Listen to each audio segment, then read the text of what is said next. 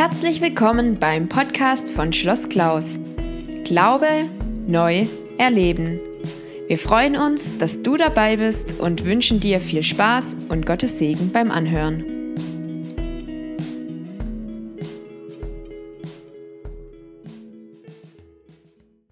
Kapitel 11 ähm, hineinschauen und vor allem Kapitel 13 und 14. Ja. Und zwar geht es mir da um die Reisewege und Stationen des Evangeliums. Da, wo jetzt Gottes Wort in alle Welt hineinkommt und der Ausgangspunkt ist Antiochia ähm, und von dort aus geht es jetzt in alle Welt. Und ich habe mir gedacht, bevor dass wir dann äh, den Text nochmal genauer anschauen, möchte ich euch auch ein bisschen mit hineinnehmen, wie ist man denn damals überhaupt gereist? Ja, was gab es für Reisemöglichkeiten zur Zeit äh, vom Neuen Testament? Und weil, wenn man sich das so ein bisschen anschaut, der Apostel Paulus dürfte über 30.000 Kilometer gereist sein in seinem Leben und das meiste davon zu Fuß. Das muss man sich mal vorstellen. Ne? Also das ist unglaublich. Ähm, alleine jetzt, ich habe mir immer wieder schon gedacht, wenn man von Kirchdorf rüberfährt und wieder zurück, es ist ja doch eine ganz schöne Strecke. Es ist zweimal eine gute Dreiviertelstunde oder je nach Verkehr halt ein bisschen mehr. Nicht? Aber wenn man da zu Fuß gehen müsste, da war er einen Tag unterwegs. Nicht? Oder zwei, wahrscheinlich zwei Tage. Ähm, und das Leben ist so schnell geworden, aber wie ging das damals? Weil das das Evangelium ging ja in alle Welt. Und nachher möchte ich mit euch dann besonders äh, äh, die Texte dann nochmal anschauen, Kapitel 13 und 14. Das letzte Mal waren wir ja in Antiochia. Ja, da haben wir äh, das angeschaut, wo, wo die, die Jünger Jesus das erste Mal Christen genannt werden. Das war also das letzte Mal. Äh, das haben wir sich genauer angeschaut. Und diese Multikulti- Gesellschaft in Antiochia, äh, da entwickelt sie jetzt ein neues Zentrum und von dem aus geht dann das Evangelium. Aber zunächst einmal, äh, das Evangelium macht sich Bahn aus dem provinziellen Kapernaum, Galiläa. Galiläa heißt, äh, das ist ein hebräisches Wort und heißt Hügellandschaft. Also wir würden sagen Mühviertel oder Burgenland. Ja, also es ist wirklich, äh, auch bis heute, Galiläa ist Landwirtschaft, ländlich, hügelig, äh, kleine Dörfer. Und von Galiläa kommt der Bewegung nach Jerusalem und dann in die Megacity Antiochia. Und das ist schon verrückt. Ja. Und von dort aus bahnt sich dann das Evangeliumweg ja, äh, in alle Welt. Zu Pfingsten, das ist nochmal ein Bild äh, von den Herkunftsländern, von den Menschen, die alle zu Pfingsten anwesend waren. Beim, beim, Pfingsten, wo der Heilige Geist ausgegossen wurde, also so irgendwo um die 33 nach Christus, irgend sowas. Ähm, da wird uns gesagt, aus Kyrene oder Cyrene, aus Ägypten, Arabien, äh, dann Elamiter, die sind ganz da drüben, Meder, Parther, Mesopotamien, Kappadokien, Pontus, Pamphylien, Phrygien, Asien und bis Rom. Und diese Gegend hier, das ist Galizien oder Gallien. Ne? Die Gallier kommen daher. Ist mit der Völkerwanderung wirklich, hängt das irgendwie zusammen. Ja, also ist kein Witz. Auf jeden Fall, aus fast allen Teilen der römischen Welt sind die nach Jerusalem gepilgert und auch wieder zurück. Die kamen per Schiff, zu Fuß äh, und gingen später wieder nach Hause. Und das war möglich, weil die Römer die Römer haben ihr, ihr Reich mit einem gigantischen Straßennetz überzogen. Also an die 300.000 Kilometer Straßen haben die gebaut. Und die Qualität der großen Straßen, also da gab es, das kann man sich wirklich vorstellen wie heute, Es gab die Hauptautobahnrouten, das sind diese roten da, äh, das sind so die, die Hauptverkehrsadern. Ähm, und eine davon, ganz interessant, da oben, ja, wo sind wir? Italien. Ja. Da oben, da die ganze, das ganze Gebiet um Österreich, Oberösterreich, Noricum, da sind die Straßen runtergegangen und wer schon mal in Schloss Klaus war, weiß, da unten gegen die alte Römerstraße durch. Äh, Poststationen hat man in Windischgarsten ausgegraben. Ähm, also das ging da durch. Und dann gab es ähm, Hauptstraßen, Bundesstraßen und bis runter zu kleinen Güterwegen. Also es war wirklich sehr, sehr ähnlich wie unser Straßennetz, haben die schon ähm, aufgebaut. Und der Philosoph Aelius Aristides beschreibt in seiner Lobrede auf Rom, das hat man gefunden, wie leicht das Reisen unter den günstigen Umständen der Pax Romana war. Die Römer haben ja eigentlich, also das ist wie so eine EU, kann man sich vorstellen. Ne? Die haben die Grenzen mehr oder weniger abgeschafft, das war einfach alles römisches Reich. Und der schreibt, jetzt ist es sowohl dem Griechen wie dem Barbaren möglich, mit oder ohne Habe, ohne Schwierigkeiten zu reisen, wohin er will, gerade als ob er von seiner Heimatstadt in eine andere zöge. Ihr habt den ganzen Erdkreis vermessen, Flüsse überspannt mit Brücken verschiedener Art, Berge durchstochen, um Fahrwege anzulegen, in menschenleeren Gegenden Poststationen eingerichtet und überall eine kultivierte und geordnete Lebensweise eingeführt. Das schreibt er also. Ähm, ja, ich habe da noch zwei Bilder gefunden. Die Straße, die gibt es heute noch, die führt von Antiochia nach Aleppo. Das ist die alte Römerstraße. Und die kann man heute noch benutzen. Das ist verrückt. Ähm, oder da eine alte Römerbrücke, die steht noch, die ist in der Schweiz. Da gibt es noch einige alte Römerbrücken. Äh, in Tessin ist das, das ist schon fast Italien. Ähm, die stehen noch. Also im ersten und zweiten Jahrhundert konnte ein Reisender tatsächlich jeden Ort erreichen, den er auch erreichen wollte. Und das war möglich. Und das muss man sich auch einmal ein bisschen im Kopf geben. Nicht? Ähm, Im Mittelalter war es dann mehr möglich, aber zur Zeit äh, vom Neuen Testament war das möglich. Was gab es für Fortbewegungsarten? Nun, äh, entweder zu Fuß, das war äh, die, die meist genutzte Fortbewegungsart logischerweise und nach Möglichkeit in Gruppen. Also wenn man gereist ist, ist man irgendwie in Gruppen gereist, weil da war man auch sicherer vor irgendwelchen Wegelagerern und Banditen aller Art.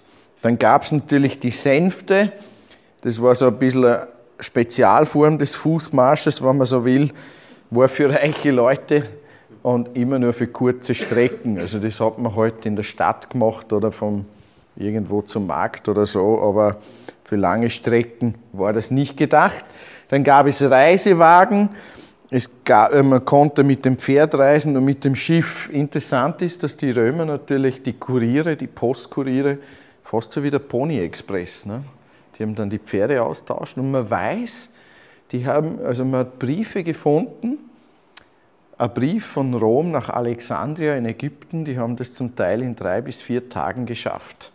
Schafft die Post heute nicht mehr, ja, selbst mit dem Flugzeug.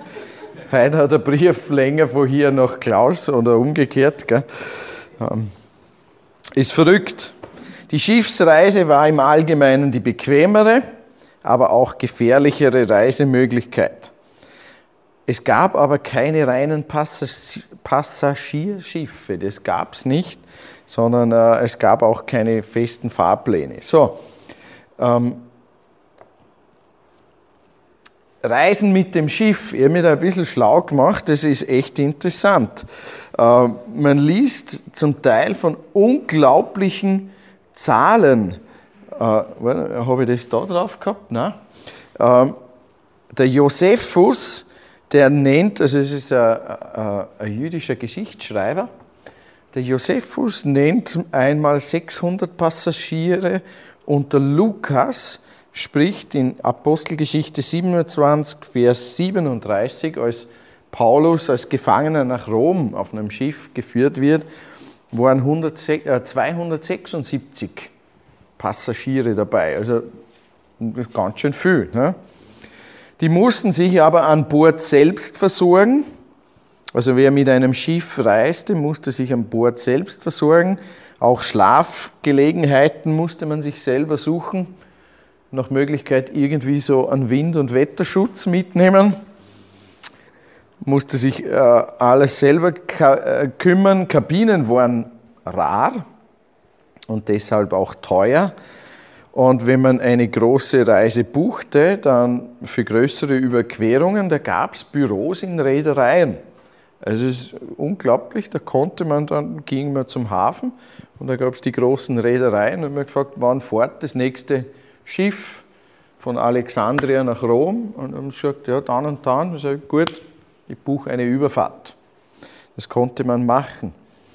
Ähm, und bei kleineren Reisen, so entlang der Küste, konnte man direkt am Hafen um einen Platz sich umschauen und dann wissen wir von Geschäftsleuten, die sehr viel gereist sind. In der Bibel lesen wir in der Apostelgeschichte von Aquila und Priscilla.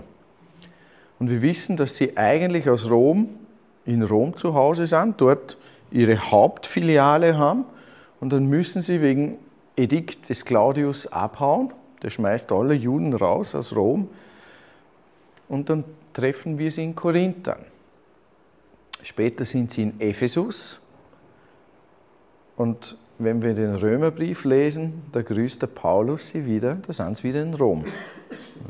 Die reisen die ganze Zeit rum und wahrscheinlich mit dem Schiff und haben auch viele Waren zum Verschiffen. Ähm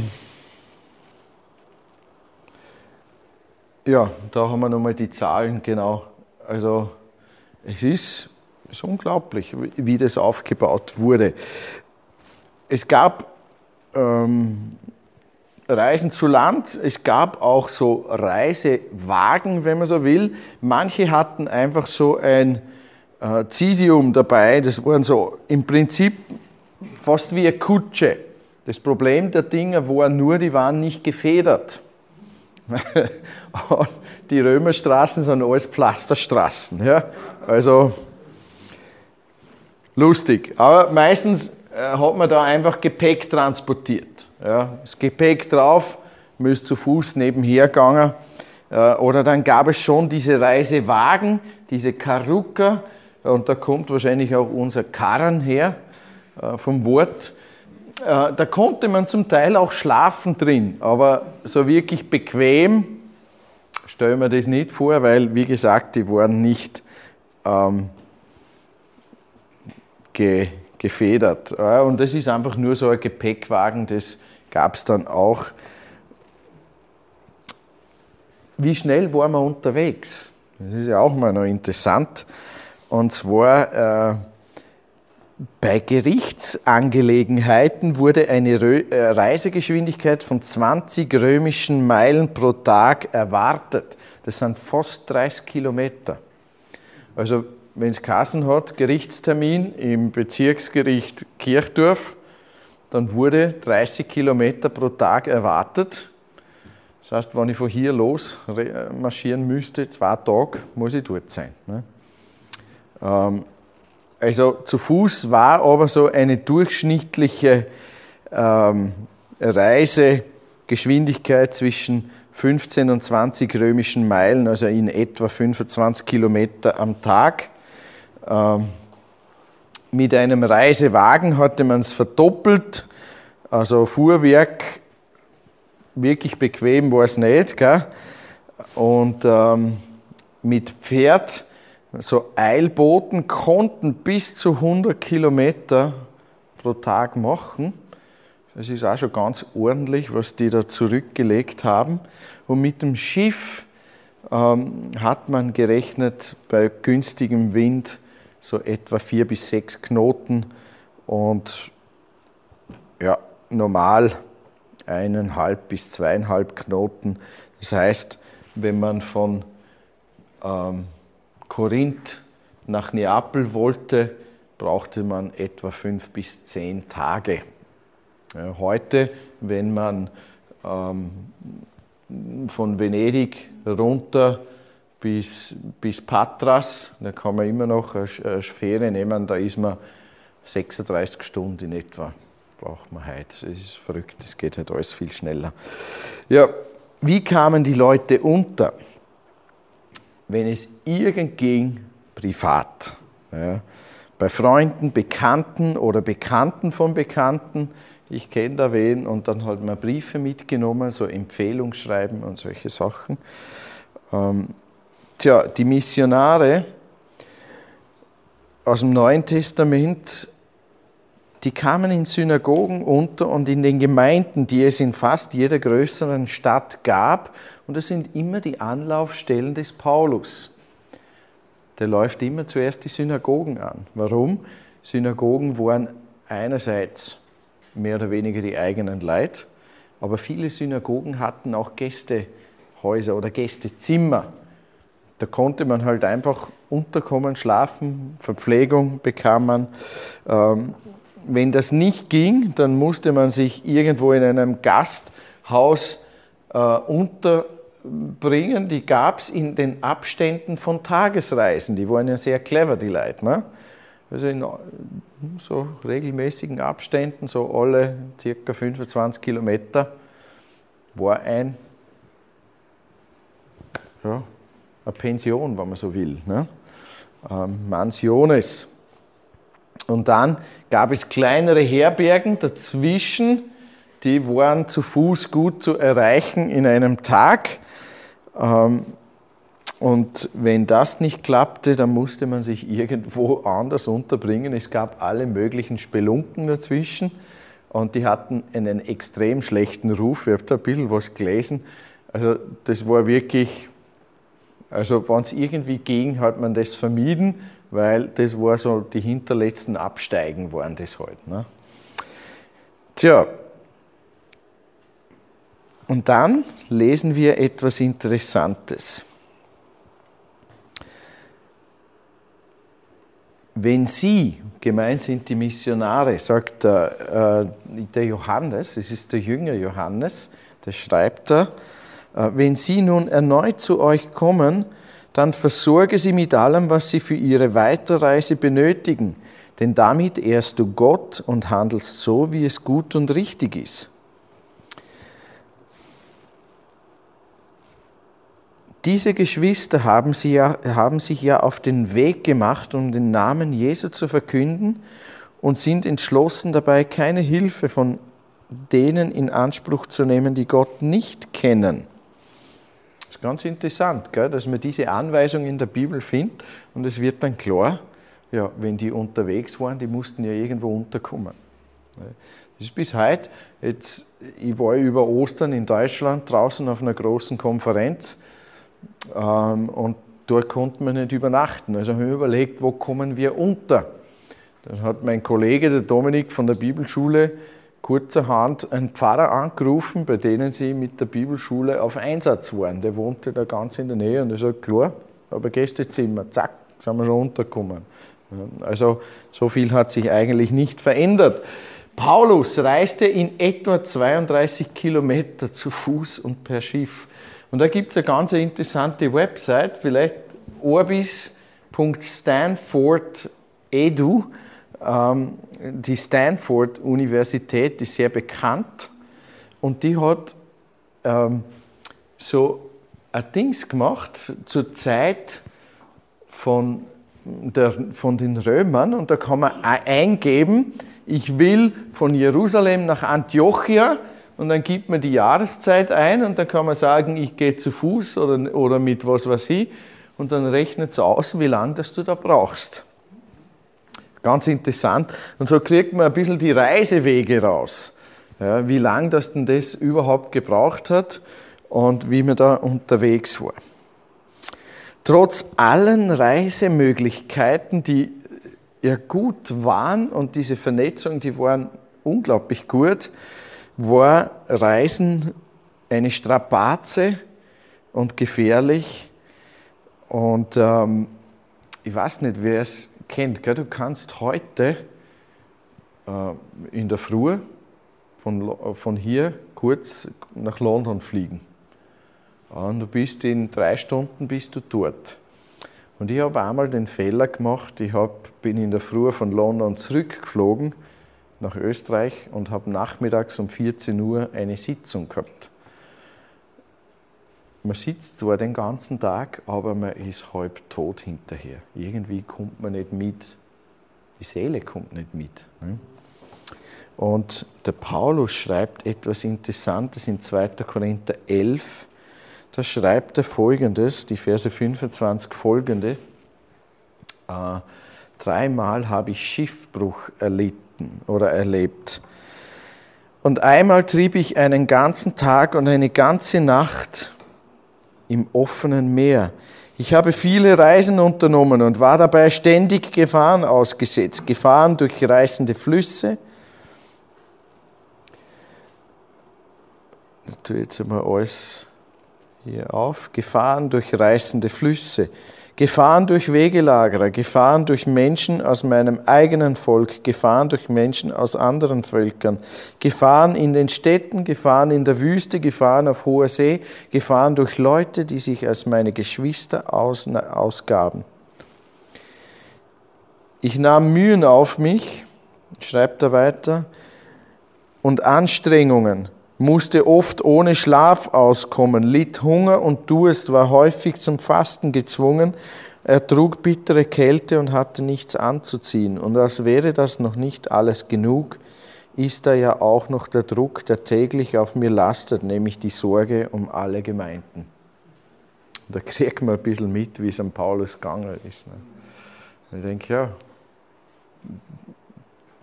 der war mit Haut und Haar da drin. Und Missionar zu sein, das Evangelium rauszubringen, ist eben etwas, das ihn komplett gefordert hat, äh, mit Haut und Haar und mit seinem ganzen Leben. So, und da möchten wir jetzt ein bisschen reinschauen, der Ruf in die Mission. Und ich habe mich gefragt, äh, wie, wie ruft denn Gott in die Mission?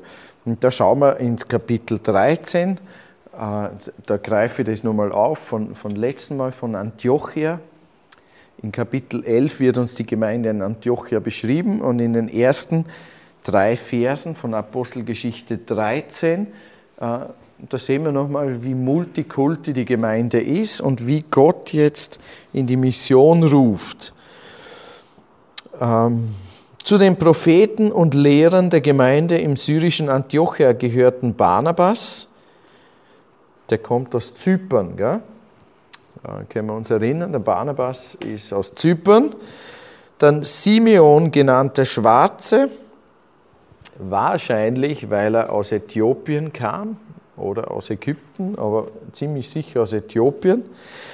Äh, Lucius aus Kyrene, das ist ähm, im heutigen Libyen, Karthago, ja. Manaen, der seine Kindheit mit König Herodes Antipas verbracht hatte. Manaen ist ein hebräischer Name. Wir kennen vielleicht den Namen Menachem Begin, also das war Staatspräsident von Israel. Und Manaen ist die griechische und lateinische Form von Menachem. Also er kam aus Israel und Saulus, der kam aus der heutigen Türkei. Tarsus. Ne? Eines Tages, während diese Männer einen Gottesdienst hielten und fasteten, sprach der Heilige Geist, ihr sollt Barnabas und Saulus für die besondere Aufgabe freistellen, für die ich sie ausersehen habe. Und da fasteten und beteten sie, legten ihnen die Hände auf und sandten sie aus. Also, es gab also in dieser Gemeinde eine Reihe von Propheten und Lehrern, die werden hier alle aufgezählt. Und wir wissen aus Kapitel 11, eigentlich die Gemeinde haben Paulus und Barnabas aufgebaut. Respektive Barnabas und Paulus, die haben dann so diese jung entstehende Gemeinde wirklich versorgt und geistlich geleitet. Und ähm, wir lesen von Lehrern und Propheten, die dienen. Das griechische Wort ist Leiturgo und da kommt unsere Liturgie her, die eigentlich ähm, den Zweck haben sollte, zu dienen, damit es irgendwie funktioniert in dem Gottesdienst. Gell? Heute ist es eher umgekehrt. Heute müssen wir der Liturgie dienen, sonst werden wir gesteinigt. Ja, also das gibt es auch, solche Gemeinden. Aber, ähm, und dann ähm, steht da, dass sie fasten und beten und das ist immer absichtslos. Und das ist, das ist interessant. Ich habe in einem Kurs gelernt, es gibt auch ein, man kann ja viel Zeit verschwenden ja, oder vergeuden. Ähm, das Interessante ist, wenn man Zeit vergeudet für Gott, ist dann die Zeit vergeudet oder nicht? Eigentlich nicht. Ähm, aber da hat ein Lehrer mir gesagt, weißt du, es wäre schön, wenn wir mehr Zeit absichtslos mit und vor Gott verbringen würden. Und das tun die, indem sie fasten und beten. Fasten heißt einfach einmal alles weg, ähm, und sich ganz konzentrieren auf die Beziehung und auf das Miteinander mit Gott. Ähm, das tun sie. Und dann spricht der Heilige Geist. Und der Heilige Geist sagt, Barnabas und Saulus soll man aussondern. Und wenn etwas ausgesondert wird für einen speziellen Zweck, dann ist das biblische Wort dafür Heiligen. Ja? Ähm, die zwei soll man heiligen, also aussondern, für einen besonderen Zweck. Ich habe sie berufen zu einem speziellen Werk, das eben nicht vor Ort ist, sondern das jetzt weiter rausgeht. Ähm, die waren ja vorher schon unterwegs. Jetzt aber soll es eben weiter rausgehen. Die, der Barnabas wird von Jerusalem runtergeschickt und als er sieht, was da in Antiochia alles los ist, dann geht er nach Tarsus und sucht sich den Paulus und sagt, der muss mir jetzt helfen. Und jetzt sagt aber der Heilige Geist so, jetzt geht es weiter raus. Und das ist das Nächste. Da sehen wir wieder, dass die Lehrer und die Propheten wieder fasten und beten und dann die beiden bevollmächtigen. Und da haben wir auch das letzte Mal darüber geredet, dass mit dem Schaliach, dem Abgesandten. Das hebräische Wort für jemanden, der ausgesandt wird, ist Shaliach. Und das griechische Wort ist Apostel. Und die werden ausgesandt. Und ein Apostel wird, oder ein, überhaupt einer, der gesandt wird, wird, wird autorisiert über die Handauflegung. Und das hat sie in den Kirchen bis heute ja irgendwie gehalten. Das wird auch immer wieder mal gemacht. Wenn irgendjemand rausgeschickt wird für spezielle Aufgabe, dann werden denen sehr oft die Hände aufgelegt. Oder wenn ein Pfarrer seinen Dienst anfängt oder ein Gemeindeleiter oder wie auch immer. Und dann lassen sie sie ziehen und das ist für mich eines der unglaublichsten Dinge, wenn man zwei solche Koryphäen einfach ziehen lässt. Ne? Aber sie lassen sie ziehen.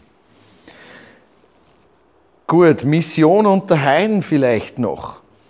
Ähm, woher kommt denn der Begriff? Der lateinische Begriff ist Paganus und heißt eigentlich Landbewohner. Im, Englischen haben wir Heide ist der Pagan, der Landbewohner.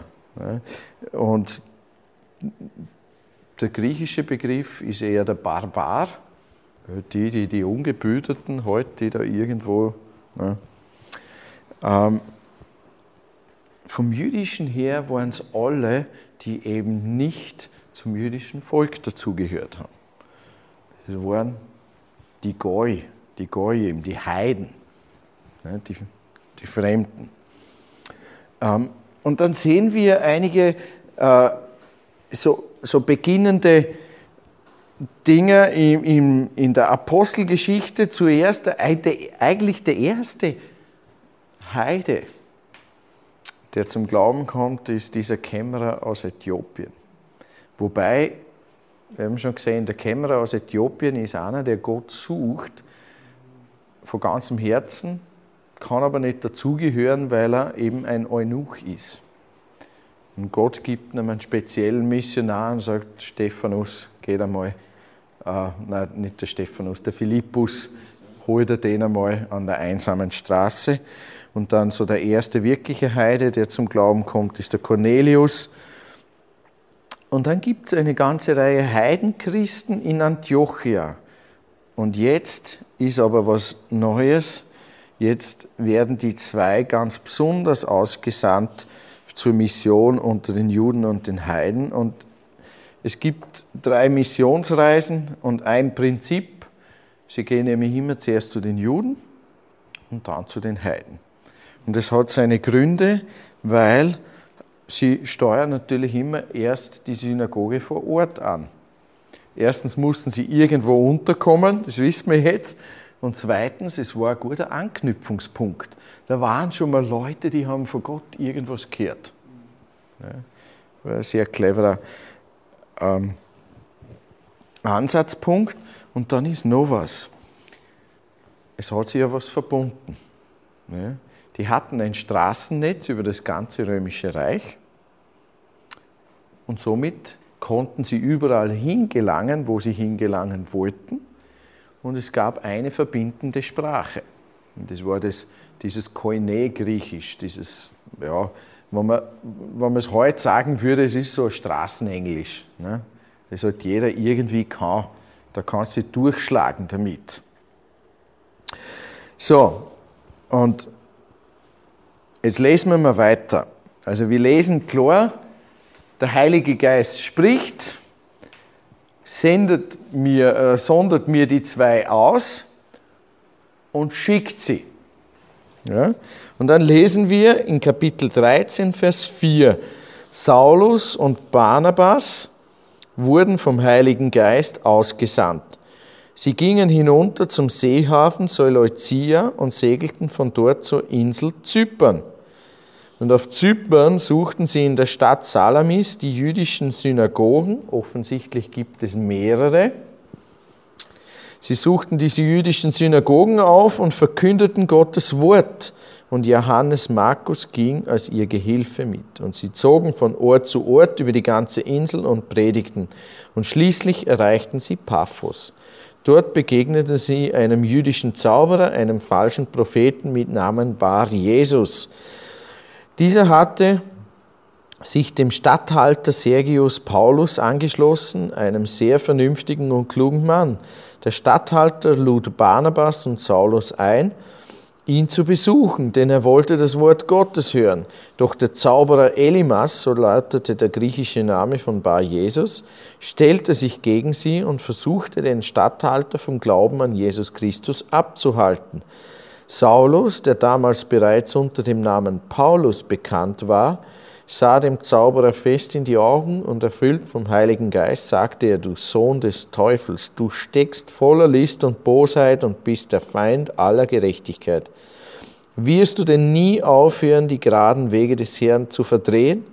Jetzt wird der Herr dich strafen und dich für, deine, für eine Weile mit Blindheit schlagen.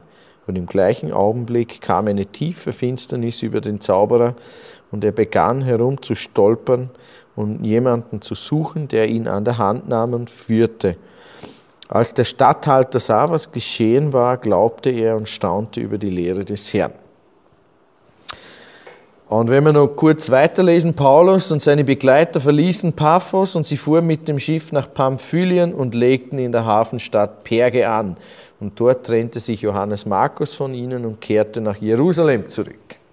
So, ähm, Vers 4 sagt also, schickt's mir den Barnabas und schickt's mir den Paulus.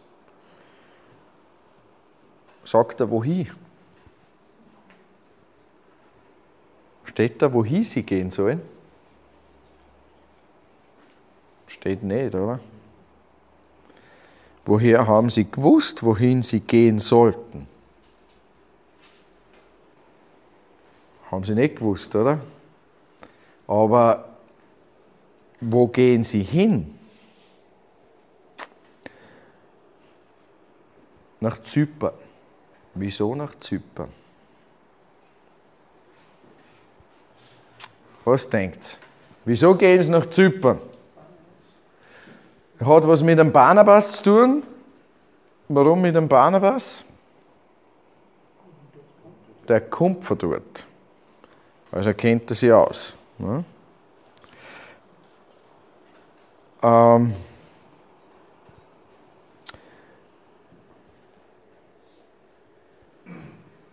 von wo kommen denn die Leute, die in Antiochia die Heiden angesprochen haben? Schlagt es mal auf, Apostelgeschichte 11, Vers 19 folgende. Was steht da?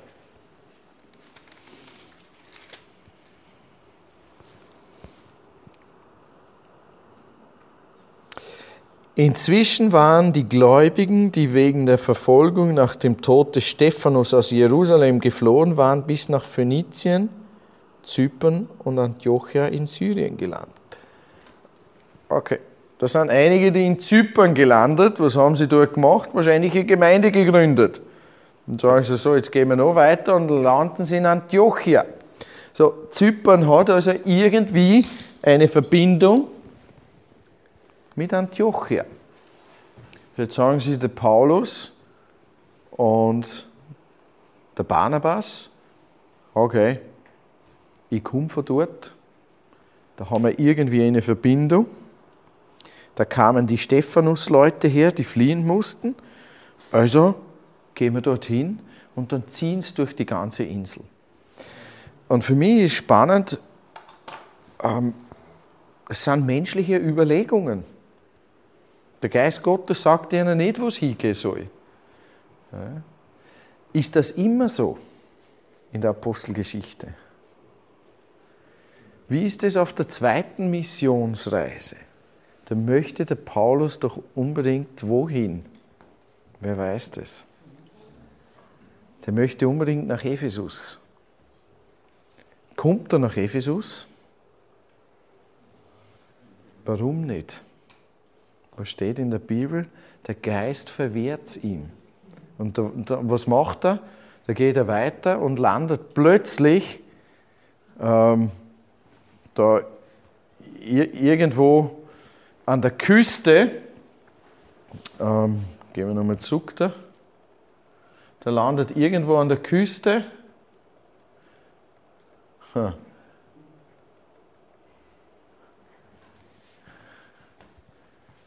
Hier oben. Ja.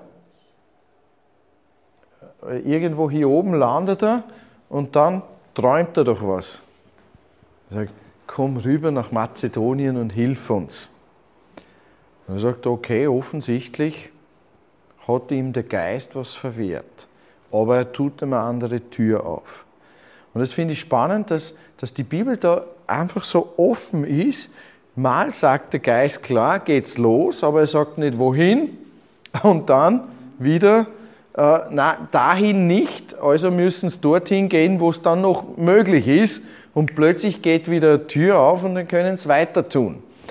Ähm, und so landen die beiden halt irgendwie in, in Zypern, suchen sie die Synagogen auf und gehen dann Stück um Stück über die Insel und missionieren. Da waren wir, gell?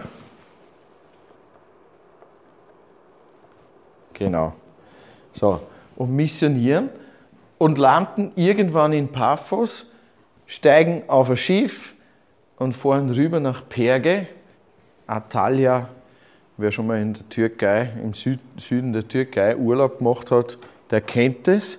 Dort ist ein Flugplatz bis heute und da kannst du ein bisschen weitergehen und dann siehst du in Perge zum Beispiel, siehst noch alte ähm, Amphitheater und Tempel und alles Mögliche. Das Zeug steht noch immer da rum. Ja. Wie lange wissen wir nicht. Jetzt spinnen sie rum da in der Türkei. Gell. Ähm, wissen wir nicht mehr so ganz. Interessant ist, dass bis jetzt der Paulus der, äh, der Barnabas ist der Teamleiter. Und deswegen landen sie vielleicht auch in Zypern. Auf der zweiten Missionsreise, da gibt es ja dann zwei Teams. Ne? Der Paulus trennt sich von Barnabas. Der Barnabas sucht sich wieder den Johannes Markus und geht wieder auf Zypern. Der Paulus sucht sich den Silas als neuen Begleiter. Und wo gehen sie hin? Nach Tarsus, da wo man sich auskennt. Und von dort aus geht es noch ein Stück um Stück weiter, weil sie der Geist Gottes führt. Der Johannes Markus nehmen es mit. Sie, sie machen einfach das Naheliegendste. Sie gehen in die Orte, in denen es viele Juden gab, und dort haben sie Anknüpfungspunkte. Und dann wird uns aber nicht allzu viel berichtet. Der Lukas berichtet nur so Spotlights. Gell? Nochmal, ähm, vieles lässt er einfach aus. Und er sagt, nur da, wo was Spannendes passiert, was Neues passiert, äh, berichtet er. Und jetzt treffen sie auf ersten Widerstand. Und da kommt dieser komische Zauberer. Er ist ein jüdischer Zauberer und das ist sehr ungewöhnlich, weil Juden alles meiden, was irgendwie mit Okkultismus zu tun hat. Aber der ist da so einer und er heißt Bar Jesus. Bar ist der Sohn von Jesus. Jesus und Josua, das ist das gleiche Wort, das gleiche hebräische Wort, dasselbe Namen, aber er wird auch Elimas genannt. Und eigentlich ist es genau das, was Jesus im Gleichnis vom Seemann erzählt hat. Der Seemann sät das Wort und der Teufel sät Unkraut dazwischen. Und du weißt nicht, welches ist jetzt gut und welches ist nicht gut. Du musst einmal warten, bis das Zeug ein bisschen aufgeht und dann siehst, ah, das ist Unkraut und das ist richtig Korn. Und äh, dieser Elimas versucht, die Leute vom Glauben abzuhalten. Und dann, ähm, wir sehen, dass Paulus ihm entgegensteht und dieser Prokonsul, der stammt aus Antiochia in Pisidien, das ist da oben, äh, da, da oben dieses Antiochia, äh, der kommt zum Glauben. Er wird Christ, weil er ist überwältigt vom Glauben, von der Botschaft. Und dann gibt es einen Regiewechsel. Der Paulus oder der Saulus wird jetzt Paulus genannt, weil sie im griechischen Umfeld sind. Und er übernimmt das Ruder, der Teamleiter, also der Mentor, der Barnabas, der tritt so langsam aber sicher zurück im Hintergrund und der Wortführer ist der Paulus. Und dann gibt es noch einige Stationen, aber jetzt glaube ich, machen wir erst einmal eine Pause. Dann brauchen wir mal ein bisschen Luft zum Durchatmen und nachher gehen wir da weiter. Da finden wir dann die erste aufgeschriebene Predigt des Paulus, die ähm, schauen wir aber heute nicht an, sondern die machen wir anders mal. Die Predigten sind interessant, die man findet in der Apostelgeschichte, aber das ist ein eigenes Thema. Ich möchte heute ein bisschen aussparen, nur ein paar Blicke drauf werfen.